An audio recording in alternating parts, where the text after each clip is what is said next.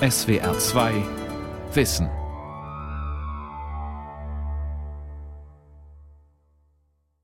Also es kommt so ein Gefühl von Verzweiflung und so Hilflosigkeit, Traurigkeit und eigentlich auch so wie so ein, als wäre ich so eine Sandfigur, die jetzt zu lange in der Sonne gestanden hat und jetzt so zusammenfällt.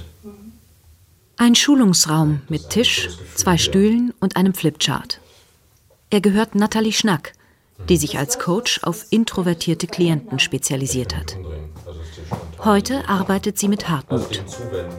Der ist Mitte 30, schlank und trägt einen modisch gestutzten Vollbart. Er sieht gut und gepflegt aus, kann sich gut ausdrücken.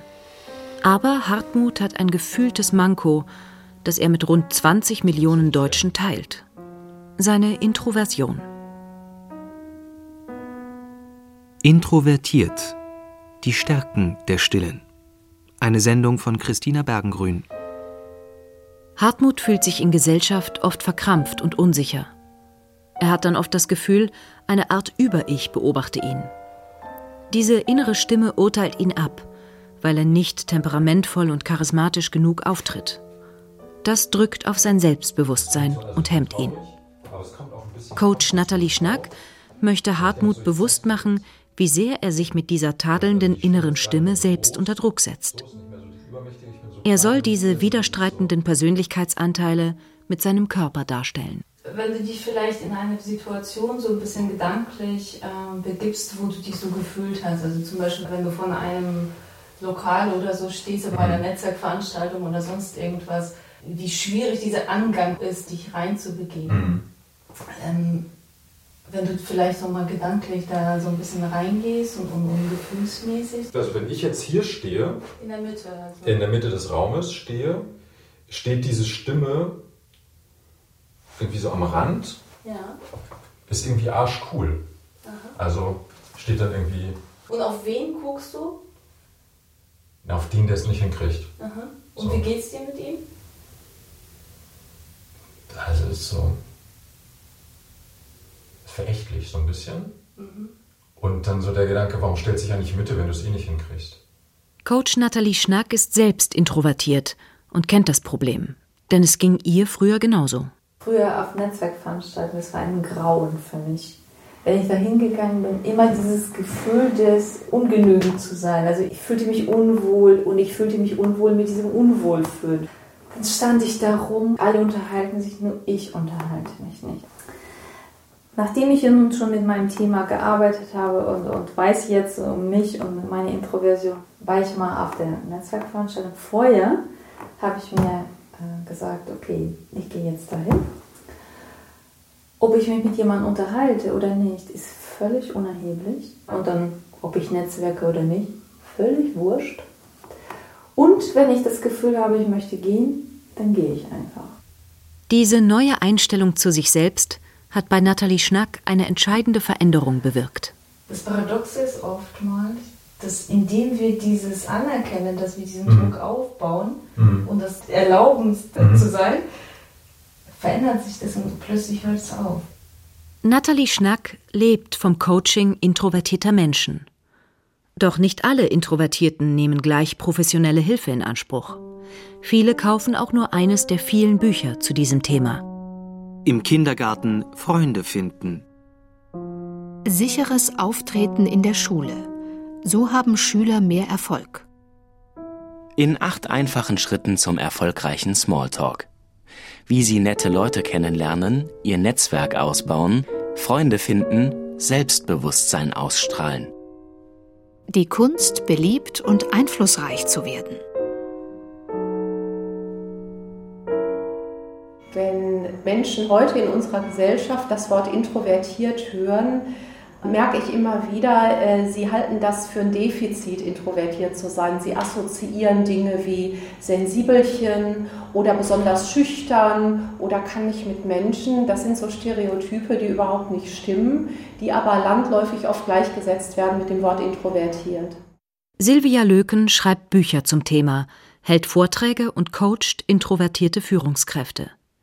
Viele kommen zu ihr, weil sie zum Beispiel von Vorgesetzten hören, sie seien zu ruhig, zu sachlich oder sollten mehr aus sich herausgehen. Introvertiertes Verhalten wurde aber bei Menschen in allen historischen Epochen und Kulturen beobachtet. Die Neigung dazu ist angeboren. Introvertiert und das Antonym extravertiert bzw. extrovertiert, der Duden erlaubt beide Formen, diese Begriffe führte C.G. Jung 1921 in die Persönlichkeitspsychologie ein. Introversion wird heute als psychische Grundhaltung verstanden, bei der die seelischen Kräfte auf die Innenwelt gerichtet sind. Extraversion ist dagegen eine nach außen gewandte Haltung des Wahrnehmens und Verhaltens. Landläufig stellt man sich unter Extrovertierten und Introvertierten zwei klar voneinander abgegrenzte Persönlichkeitstypen vor.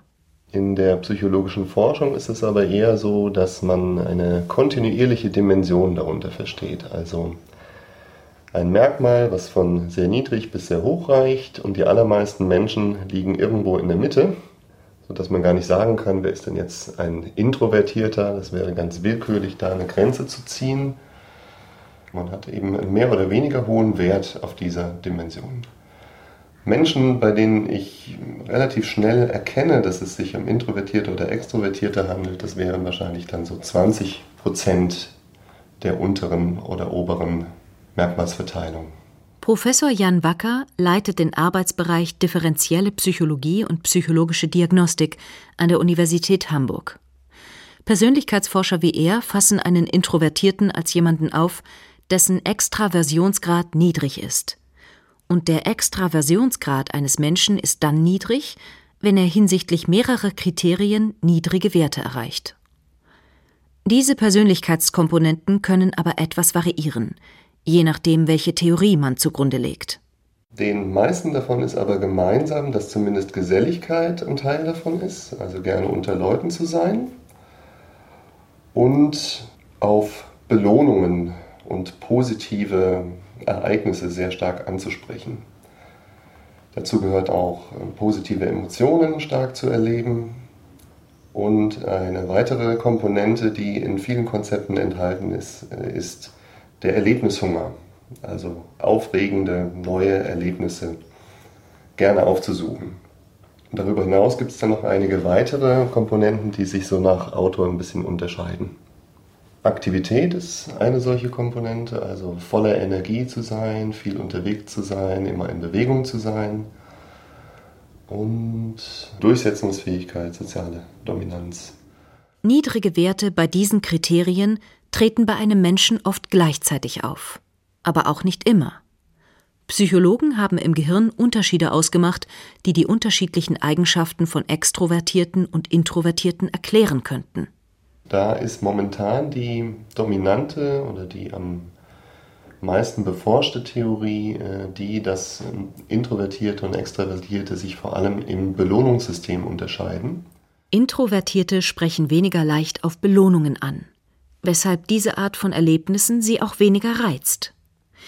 Die Belohnungstheorie würde viele der introvertierten Eigenschaften wie die geringere Geselligkeit, der geringere Enthusiasmus oder die geringere Dominanz erklären. Bei Experimenten fiel Persönlichkeitsforschern neben den verschiedenen Komponenten der Intraversion noch ein weiterer interessanter Punkt auf. Die Introvertierten reagierten in einigen Situationen langsamer. Wenn man die Reaktionszeiten anguckt, in so einer einfachen Reaktionszeitaufgabe, drück eine Taste, wenn das Lämpchen angeht. Das sind beide Introvertierte und Extravertierte genauso schnell.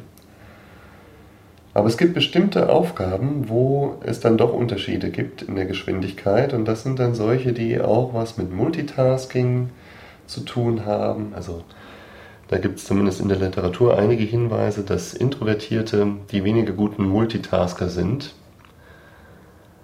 und deshalb in Gesprächen beispielsweise nicht gleichzeitig gut zuhören können, was der andere sagt, und auf die nonverbalen Signale achten, die im Gespräch dann auch noch wichtig sind. Deshalb haben Introvertierte zum Beispiel bei Sitzungen oder Diskussionen mit mehreren Teilnehmern manchmal das Gefühl, nicht spontan und schnell genug reagieren zu können. Situationen, in denen das Gehirn verschiedene Reize gleichzeitig verarbeiten muss, fordern sie mehr als Extrovertierte. Und es gibt viele solcher Situationen. In der Schulklasse, im Großraumbüro, im Familienalltag. Introvertierte brauchen danach immer wieder Zeit für sich. Das bedeutet aber nicht, dass sie schüchtern oder ungesellig sind, wie Extrovertierte manchmal denken. Silvia Löken. Wenn ich energetisch immer über meine Verhältnisse lebe, wenn ich jeden Abend nach der Arbeit noch mit Kollegen ausgehe, mir keine Rückzugsräume schaffe, unter Dauerstress stehe, äh, obwohl ich introvertiert bin und das ruhige Aufladen allein ganz dringend brauche für meine inneren Batterien, dann lebe ich energetisch über meine Verhältnisse und werde ganz bestimmt gesundheitlich irgendwann einen Preis zahlen.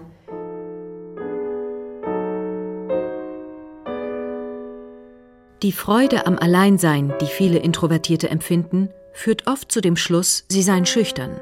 Das stimmt so aber gar nicht. Zwar ist eine ganze Reihe von Introvertierten gleichzeitig auch schüchtern, es gibt aber auch viele, die es nicht sind. Prominente Beispiele dafür sind der US-Politiker Al Gore, der Schauspieler Matthias Brandt oder auch Kanzlerin Angela Merkel. Sie bewegen sich souverän in der Öffentlichkeit und haben dennoch eine eher introvertierte Persönlichkeit. Die Introvertiertheit ist einfach eine Persönlichkeitseigenschaft, während die Schüchternheit etwas mit Angst zu tun hat. Als schüchterner Mensch habe ich Angst davor, dass andere Menschen mich negativ bewerten, dass ich bei denen nicht gut ankomme, dass sie den Daumen senken, wenn sie mich sehen oder wenn sie mich hören. Das ist nicht für Introvertierte reserviert. Das Gefüge, das eine Persönlichkeit ausmacht, ist sehr komplex in seinen Wechselwirkungen. Man geht davon aus, dass nur 50 Prozent davon angeboren ist. Die andere Hälfte ist Sozialisation. Ein schlechteres Selbstbewusstsein könnte also auch erworben worden sein. Wie Abwertung durch das soziale Umfeld über Jahre hinweg schleichend auf das Selbstbewusstsein drücken kann, hat Britta noch gut in Erinnerung. Bei ihrer Tochter ging das über Jahre hinweg in der Schulzeit so. Die Grundschuljahre durchlief das Mädchen noch problemlos als sehr gute Schülerin. Doch dann kam das Gymnasium. Dann wurden plötzlich die mündlichen Noten stärker gewichtet. Und für meine Tochter hieß es dann, dass eben die schriftlichen Noten, die bei ihr immer gut waren, plötzlich um eine Note nach unten gerutscht sind. Einfach weil sie mündlich so schlecht beurteilt wurde. Sie war immer sehr gut vorbereitet auf den Unterricht, hat die Hausaufgaben anstandslos gemacht, hat auch sehr gut reflektiert, was sie gesagt hat, war richtig und war dann völlig überrascht, als die Noten im Zeugnis plötzlich ganz anders waren, als sie das erwartet hatte. Von den Lehrkräften bekam das Mädchen immer wieder zu hören, sie falle im Unterricht nicht genug auf und ginge nicht genug aus sich heraus. Und das war halt demotivierend, weil sie hat sich dann eben jedes Mal, wenn sie sich auf eine Arbeit vorbereitet hat, die Frage gestellt, ja, wozu lerne ich eigentlich noch? Weil sie auch wusste, sie wird aus ihrer Haut nicht können, sie wird diese Forderung, äh, jetzt geh mal aus dir raus, zeig dich mal und fall mal mehr auf, das wird sie nicht erfüllen können. Und das war für sie schon auch so eine Abwertung ihrer Person einfach. Ne? Sie wurde nicht anerkannt, sie hatte einen, einen, einen Mangel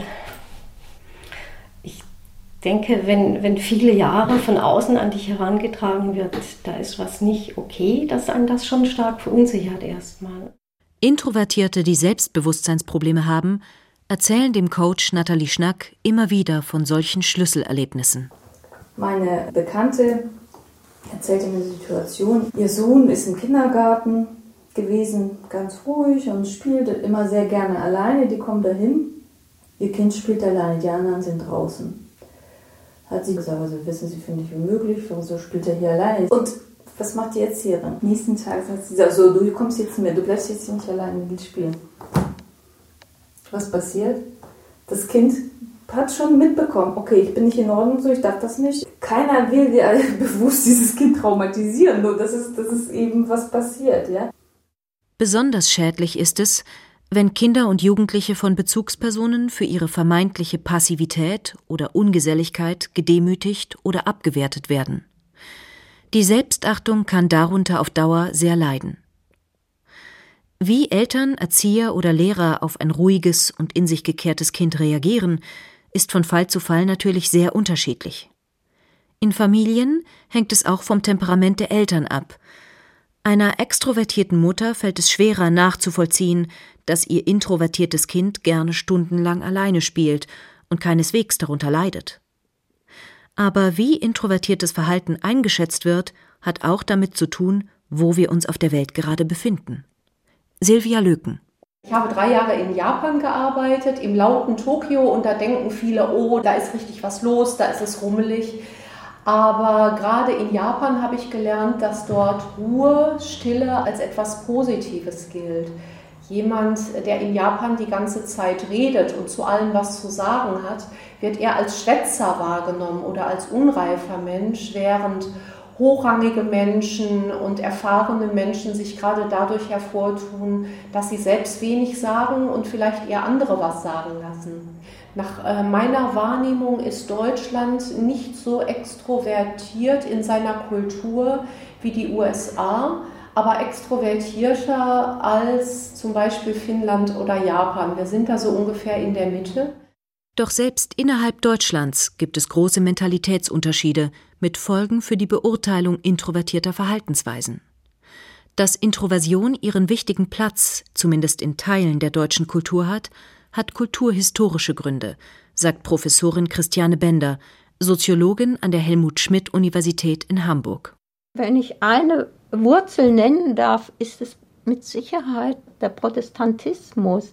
Der Protestantismus hat jetzt den, diesen Begriff gar nicht gefunden, Introversion, aber er hat natürlich ein Menschenbild geschaffen, das auf Introversion beruht, in dem über die Religion eine Ethik vermittelt wurde, die den Menschen nicht äh, dazu veranlasst, äh, in die Welt zu gehen, sich zu freuen, das Alltagsleben zu genießen, sondern die ihm sagte, du musst streng leben, du musst dich disziplinieren. Innerweltliche Askese hat Max Weber dieses Verhalten beschrieben. Es bezeichnet ganz genau die protestantische Mentalität, die sich über die Religion hinaus doch in vielen Ländern Europas gehalten hat und die sozusagen der Wirtschaftsentwicklung äh, und der Kulturentwicklung durchaus zugute gekommen ist. Es gibt eine eher extravertierte, katholisch angelegte Kultur in den südeuropäischen Ländern, in denen eben das Alltagsleben zelebriert, gefeiert wird, im Unterschied zu den protestantisch stark geprägten Ländern, in denen doch ein introvertiertes Verhalten gefördert wird. Der introvertierte Menschentyp hat eine besondere Rolle beim kulturellen Fortschritt gespielt. Dieser Typus der ist für die Kultur äh, der modernen Gesellschaft, für die Industrialisierung enorm wichtig gewesen, sowohl was den Erkenntnisfortschritt anbetrifft, als auch was den Fortschritt an Erfindungen, die eine lange Zeit der Entwicklung brauchen und eine große Frustrationstoleranz also das Eigenbrötlerische, das introvertierte Verhalten erreicht nicht sofort seine spontane Befriedigung, sondern es ist darauf angelegt, die Befriedigung zu sublimieren, aufzuschieben auf spätere Phasen. Tatsächlich sind viele Introvertierte unter den besonders kreativen, erfinderischen und erfolgreichen Persönlichkeiten der Kulturgeschichte. Die Wissenschaftler Marie Curie und Albert Einstein, Apple-Mitgründer Steve Wozniak, Regisseur Woody Allen, Harry Potter-Erfinderin Joanne K. Rowling oder auch Bob Dylan, der Gewinner des Literaturnobelpreises 2016. Sie alle sind oder waren eher introvertiert.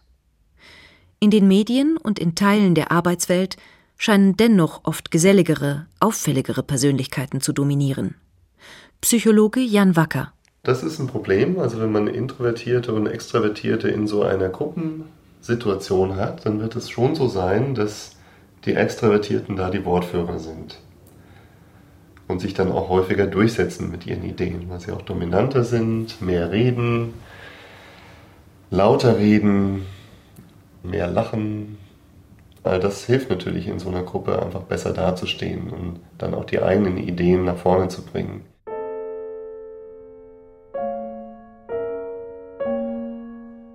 Wer mehr und lauter spricht, wird in unseren westlichen Kulturen nicht nur als sympathischer, sondern auch als kompetenter wahrgenommen. Das zeigen Untersuchungen. Sie haben aber auch gezeigt, In Wirklichkeit bringen die Vielredner ein Team oft weit weniger voran, als man denkt. Introvertierte dagegen spielen sich oft ungern in den Vordergrund, dafür haben sie andere Stärken, mit denen sie punkten können, sagt Buchautorin und introvertierten Coach Silvia Löken. Introvertierte können super zuhören. Sie haben eine Neigung zu Substanz, also zu wirklich tiefen Inhalten und gucken hinter die Oberfläche. Sie sind fokussiert und konzentriert und bohren dicke Bretter und das beharrlich. Das heißt, sie geben nicht gleich auf, wenn das Belohnungssystem mal nicht zurückfeuert, sondern sie bleiben an schwierigen Dingen dran.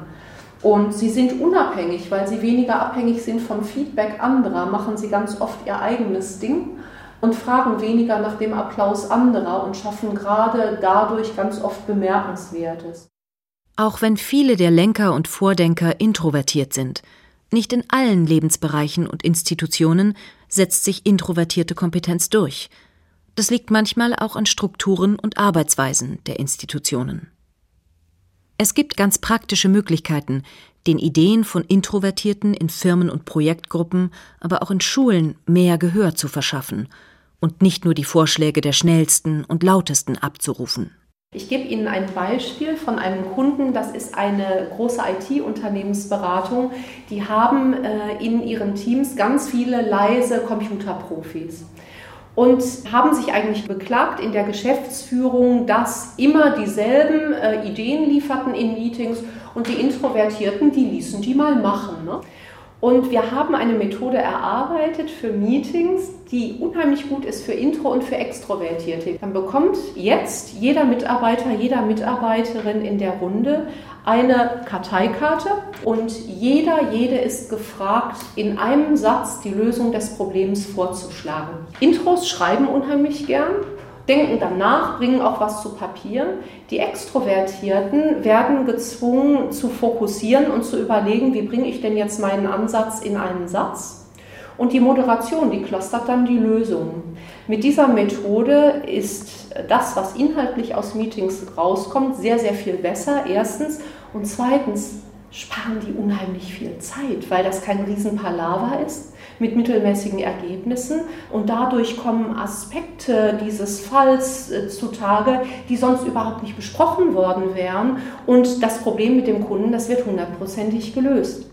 Auch Großraumbüros, die ja gemeinhin als kommunikationsfördernd gelten, stressen viele Mitarbeiter in Wirklichkeit mehr als gedacht, wie Untersuchungen in den USA belegen.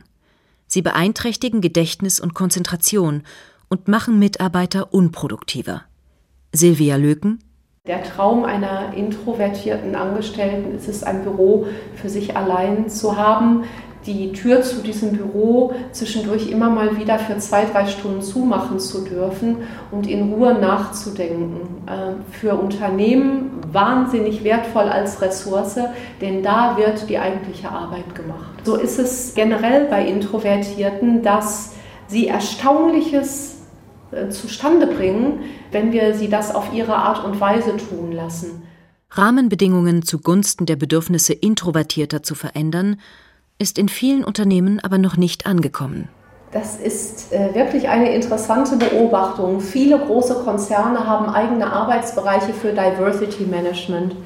Interessanterweise wird der Unterschied zwischen Intro und Extroversion aber in den allermeisten Fällen überhaupt nicht unter Diversity Management erfasst da denken offensichtlich die Personalverantwortlichen, dass es so eine Art Standard gibt des Umgangs miteinander und dass die Intros sich vielleicht etwas anstrengen sollen. Und das eigentliche Ideal, das höre ich ganz oft raus, ist der Arbeitnehmer, der sich und seine Leistung perfekt kommunizieren und verkaufen kann und sich selbst zur Marke machen kann. Auch das ist sehr amerikanisiert bei uns.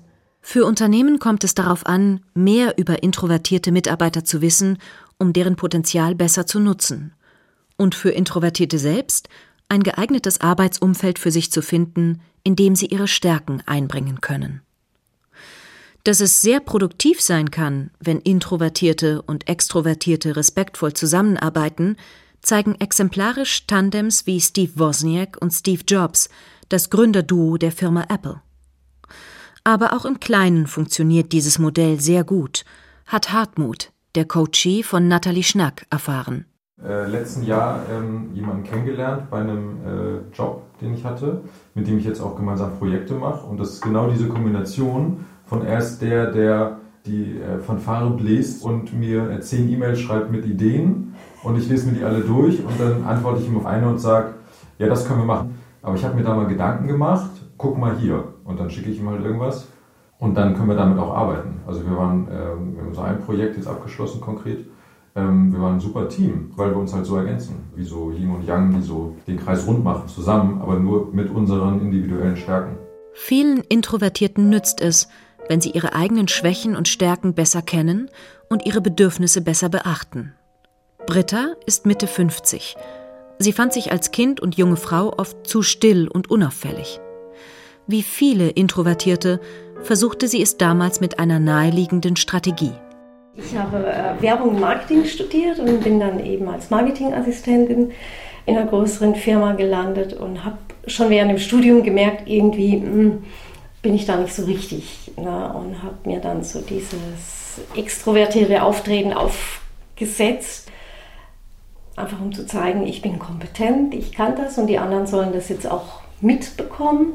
So ein bisschen so eine Schauspielerei einfach. Ne? Da entwickelt man schon so, so gewisse Ängste auch dass die anderen das merken. Also ich hatte immer das Gefühl, irgendwann kommen die mir dahinter, dass ich das gar nicht bin, die da so auftritt. Britta merkte, dass sie sich auf Dauer ausgelaugt und unzufrieden fühlte. Irgendwann nahm sie ihr Leben in die Hand und veränderte sich beruflich. Über viele Jahre hinweg lernte sie, dass sie sich nicht nur viel wohler fühlt, sondern auch besser wahrgenommen und ernster genommen wird, wenn sie sich nicht extrovertiert gibt, sondern auf die ihr eigenen introvertierten Stärken wie Sensibilität und Ruhe setzt. Wenn man da mal so viele Jahre durchlaufen hat, wie ich mit so einem Lernprozess, dass ich die Erfahrung gemacht habe, wenn man das geschafft hat, zu sich zu stehen und, und zu sagen, ich mache das auf meine ruhige Art und Weise, dass man da plötzlich sieht, dass man eine gewisse Energie hat, die das auch trägt. Man vertritt seine Meinung, man, man steht zu sich. So diese Festigkeit, die strahlt man dann irgendwann aus.